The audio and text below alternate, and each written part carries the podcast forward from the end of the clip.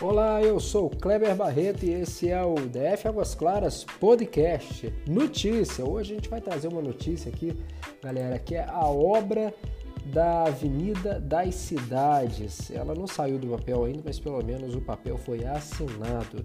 E a gente está assim tentando é, permear esse assunto aí para que nós, como moradores de Águas Claras, fiquemos aí por dentro do que vai acontecer nessa obra grandiosa.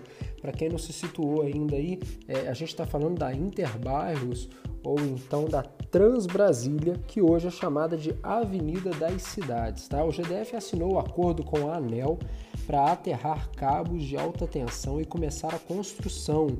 É, quando ele fala que aterrar é, os cabos de alta tensão, está falando daquelas linhas de transmissão de Furnas que tem aqui na Veredas da Cruz, tá? Aquela avenida aqui que é paralela a Águas Claras aqui, que sobe lá para o areal, tá? E aqui eles estão falando já na em começar esse aterramento aí.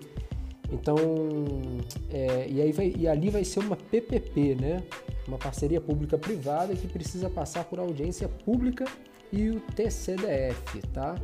É, o governo do Distrito Federal conseguiu autorização da Agência Nacional de Energia Elétrica, a ANEL, para aterrar 16 quilômetros de cabos de alta tensão.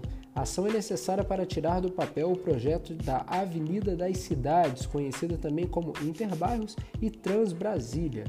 O termo de cooperação para Furnas fazer as intervenções foi assinado na quarta-feira, dia 19 de fevereiro de 2020, é, na sede da ANEL da, da ANEL, desculpa, com participação do governador Ibanez Rocha. Uh, o Buriti planeja construir a Avenida das Cidades dentro da parceria pública-privada. Uh, a ideia é construir o edital no segundo semestre do ano e a agência autorizou o aterramento das sete linhas de transmissão aérea. Segundo o GDF, o valor estimado do investimento é, é de 2,9 bilhões, tá? Um total de 1 bilhão será para o aterramento. Se todas as licenças forem liberadas, essa obra deve começar até 2022. A previsão é de que pelo menos oito anos de trabalho. Segundo o GDF, a construção é, terá 26 quilômetros de via ligando Samambaia, Taguatinga, Águas Claras, Parkway, Guará e Plano Piloto. Uh, um, di um, é, um dia, Ibanez Rocha acredita que a obra vai impactar positivamente na mobilidade no horizonte de desenvolvimento do DF. Aí abre aspas, todo o trabalho foi feito pensado na modernização de Brasília, ponto fecha aspas. Uh, então abre aspas novamente que ele continua. Você une Brasília, é, você une Brasília foi um sonho de JK unir Brasília em um projeto único, assinalou o governador. A PVP passará por audiência pública e avaliação do Tribunal de Contas do DF. O, M, o MDBista é, espera lançar o edital em até 120 dias. Segundo Ibanês, quatro, é, quanto ao trânsito, o projeto trará novas rotas para 400 mil motoristas. Agora vamos falar dentro desse projeto de habitação e comércio. O empreendimento incluirá espaço para habitação, comércio e entretenimento. Também serão construídos 220 quilômetros de ciclovias, oito parques e 900 mil metros quadrados de calçada. Na fase de implantação serão gerados 20 mil empregos, de acordo com o governo, e durante a operação o número deve saltar para 80 mil. O acordo também envolve linhas da empresa Vale de São Bartolomeu.